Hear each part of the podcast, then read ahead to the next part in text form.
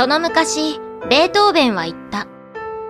音楽とは男の心から炎を打ち出すものでなければならない。そして、女の目から涙を引き出すものでなければならない。親愛なるベートーベン様。私、この世に生まれて初めて目を開いた時からあなたの曲を聴かされてきましたが、一度だってそんな風に思えたことはないんです。だからね、音楽なんて大っ嫌い。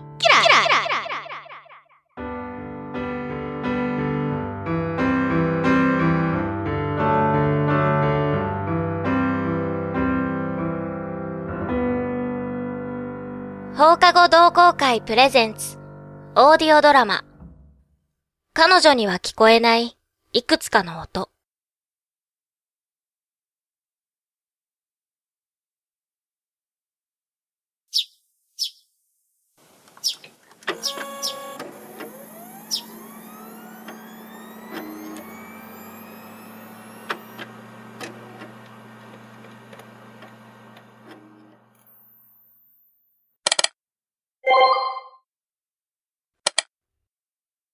リオンちゃん、元気にしていますか？あと3日でママのコンサートツアーも終わります。明日の夜にはテレビ電話をしますから、ちゃんと出てくださいね。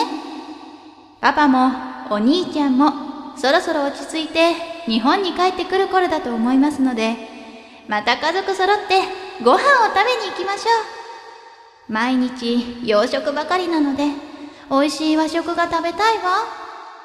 肉じゃがやだし巻き卵が懐かしい。早く日本に帰って、リオンちゃんに会いたいです。もう、そっちの夜は日本の早朝だって、まだ寝てる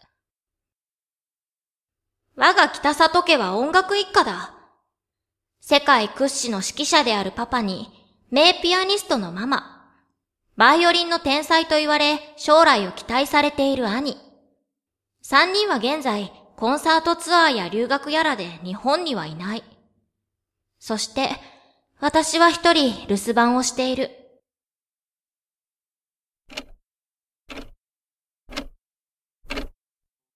はあそろそろ学校行こう。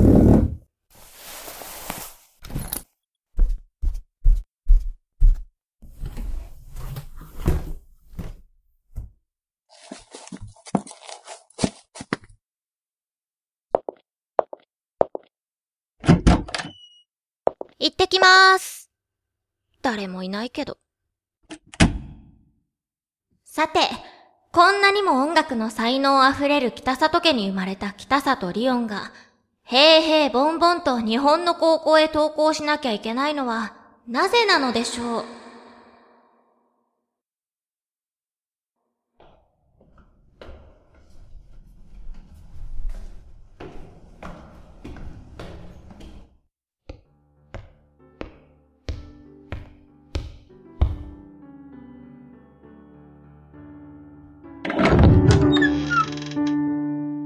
げ、リオン、今日は来るの早い。それは、音楽の神様が、間違えて隣の家の子に才能を与えてしまったからです。ゲートはなんだ？ゲートは？幼馴染に向かって失礼じゃない？だって、君、騒がしい。そう言いながら、ピアノからは一切目を離そうともしないこの不愛想な男は、進藤かなた。こいつとの歴史は長くて深い。当時、とある理由から幼稚園で友達が作れなかった私を心配して、ある日、ママが隣の家の子を連れてきた。その時のことは、今でも忘れない。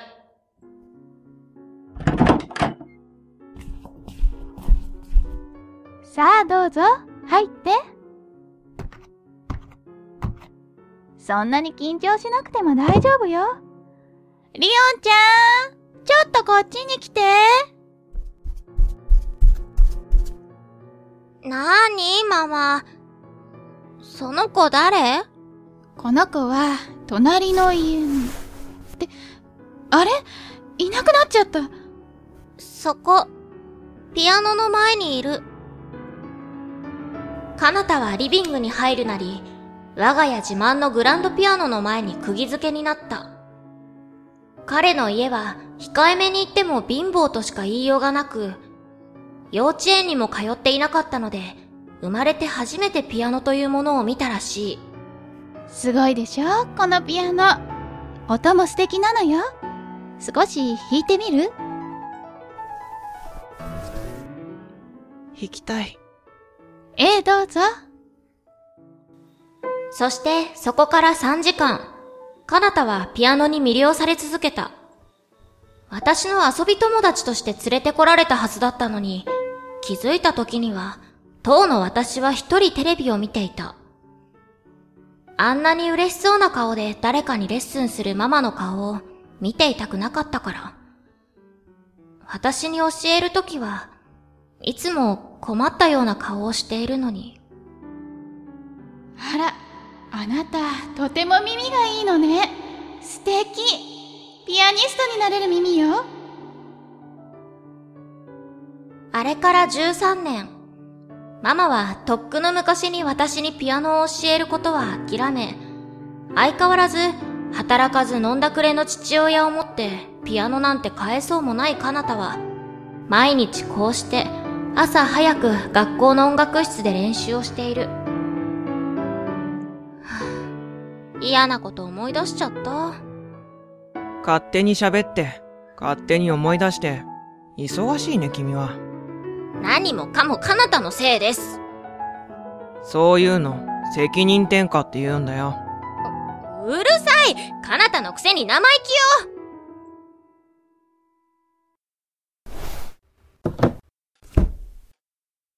よ それで、良子おばさんから今日はどんなメールが来たの？あのね、聞いてよ。ママって自分が特別だと思ってて、しかも自分の都合ばかり押し付けて、こっちの気持ちなんて全然考えなしで、今日もメール送ってきたと思ったら、明日の夜にはテレビ電話をしますからとか言ってくるし、そっちの夜は日本の象徴だって分かってないのかお前。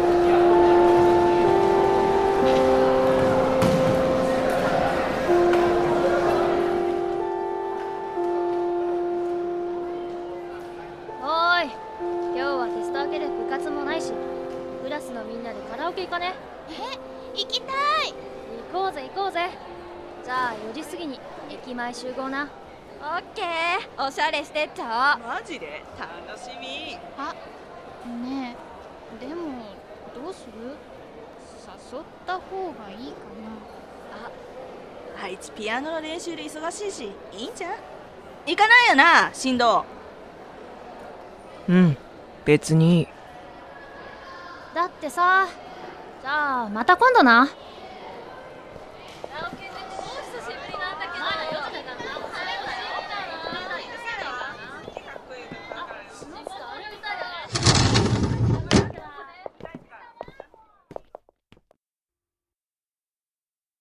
ピアノさえあれば生きていける。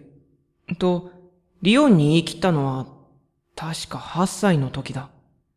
今でもそう思っている。俺は、人とうまく関われない。学校にいても、リオンが音楽室に来ない日は、一日中、誰とも話さない、なんてこともある。でも、それで支障はなかったし、不満もない。言うなれば、彼女が俺と世間をかろうじて繋ぎ止めていた。それにしても、今朝はリオンがあんな顔をするとは思わなかった。俺のこと嫌いなくせに。大体うちの家族は変よ。年頃の娘を一人きりにしておくなんて。危ないわよ。不審者とか侵入してくるかも。週5でお手伝いのよしこさんが来てるじゃん。よしこさんが来ない日の夜は、俺がちゃんと様子見に行ってる。良子おばさんに頼まれたし。あんたみたいに背だけ大きいひょろひょろ男なんて、一発でぶっ倒されるわ。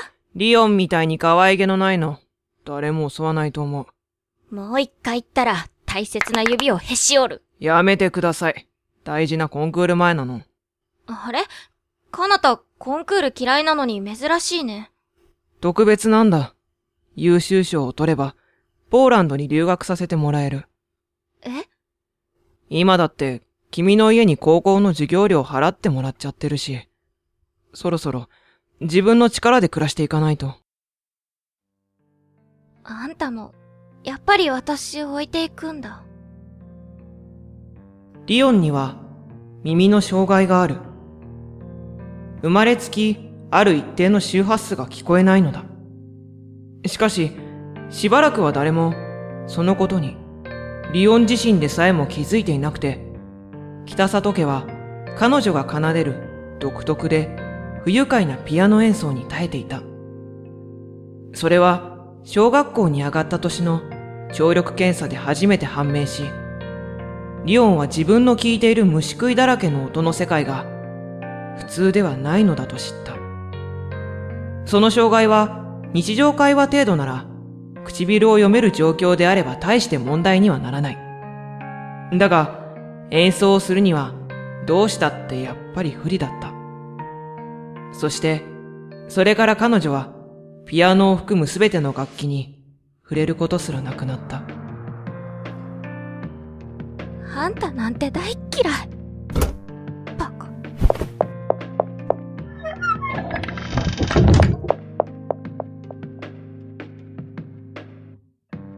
その日から、リオンはパタリと音楽室に来なくなった。夜、家の鍵は閉められたままになり、俺はただ、カーテンの隙間から漏れる光を見ていることしかできなくなった。まるで、あの日から触れられなくなったピアノみたいに。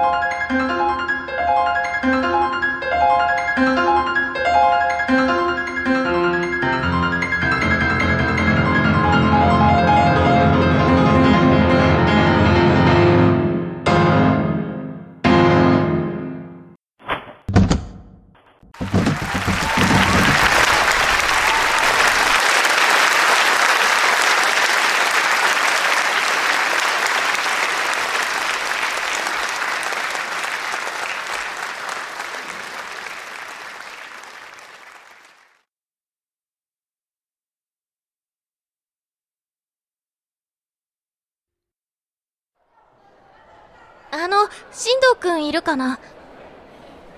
あれから1ヶ月が経って、ママからカナタが例の ASC コンクールで優秀賞を取ったことを聞いた。自分のことのように嬉しがるママを見て、私はやっぱりカナタが憎らしくなったけど、このまま別れてしまうのはなんとなく嫌だった。あいつは放っておくと、人と人との絆を簡単に断ち切ってしまう。あー北里さんこんちは。進藤なんか留学するとかでいなくなったよな。今日が出発じゃなかった？あれ？そうだっけ？私お別れ言ってないや。いいんじゃん？進藤ってそういうの苦手そう。ピアノがどうとか担任が言ってたよね。興味なくて聞いてなかった。それより北里さん俺たち今から遊び行くんだけど一緒にっていなくなってる。今日出発あたりでどっか走ってたぞ。橋本振られてやんの。北里さんは高嶺の花すぎると思う。あの子お金持ちのお嬢様だし釣り合わないんじゃないかな。うるせえ。だからさ今度おいしいもん食べに行こうよ。篠塚におごってもら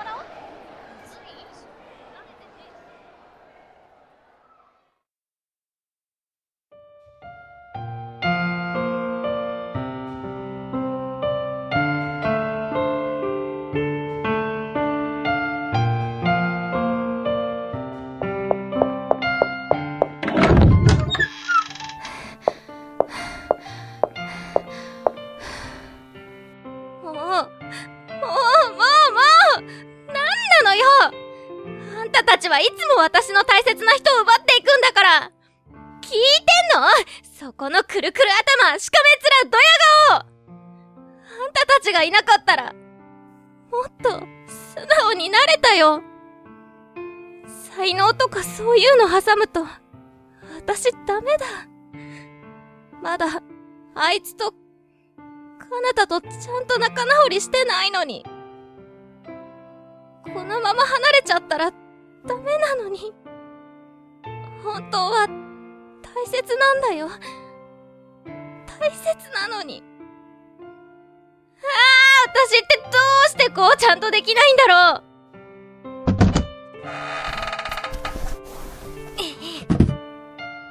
こいつら表情一つ変えないのムカつくわね。破ってやる。肖像画に怒ってる人って初めて見た。驚くのはとりあえずピアノの上から降りてからにしようか。危ないし、パンツ丸見えだよ。なんで？なんであんたまだいるのよ？しかも、そんなピアノの影に隠れて。明日出発だからさ。相棒との別れを惜しんでたのに、相変わらず、リオンは騒がしい。の人たちも、もう出発したって言ってたあの人たちにとっては、俺、いるのもいないのも一緒だし。人望ないのね。そういうもの、必要ないから。あっそう。リオン、そのまま座って。え？ピアノの上に座るの？ピアノの上に立っていた人が、今更何言ってんだ？今日は ASC コンクール最優秀賞の、新藤かなたさんが、リオンのためだけにピアノを弾いてあげよう。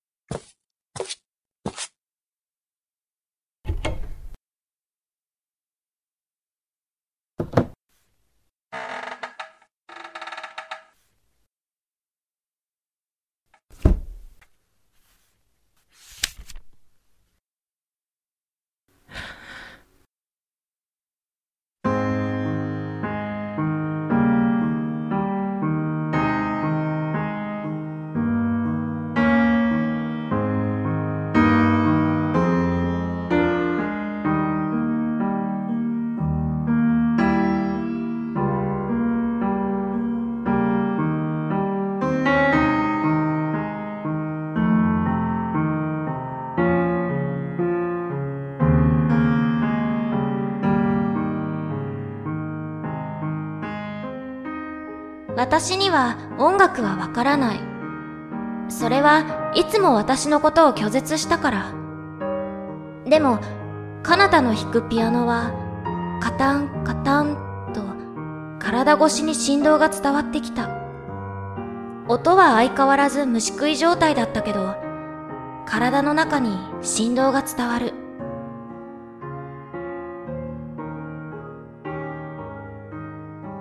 君は、もうここには来ないと思っていたよ。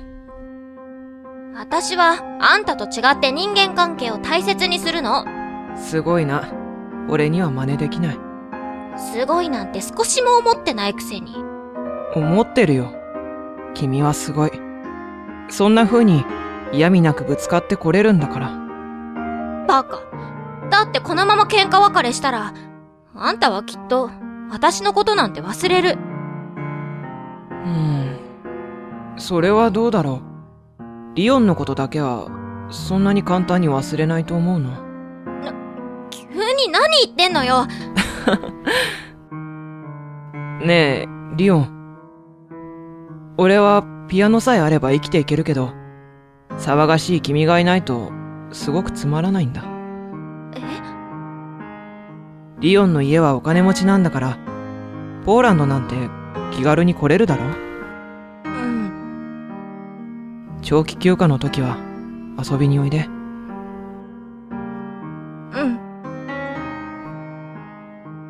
ん。そしたらたまりにたまっただろう君の長くて退屈な話。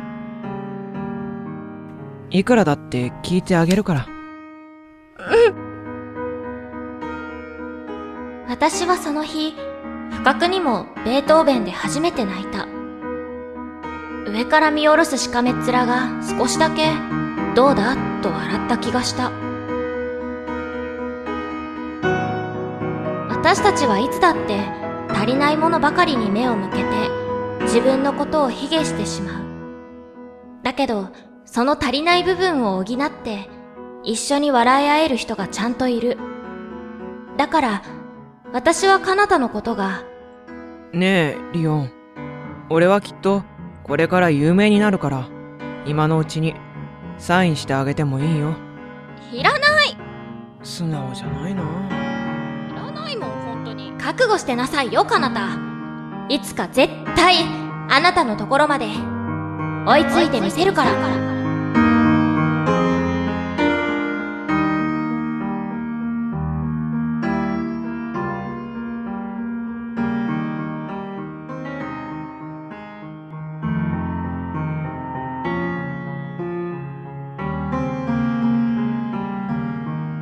彼女には聞こえないいくつかの音。キャスト、北里リオン、久留美小夏。新藤かなた、二の前優。北里涼子、長月芽衣。橋本、沖谷ゆり。篠塚、よよこ。国中、長月芽衣。関根、山畑あかり。脚本、編集、技術、山畑あかり。企画、制作、放課後同好会。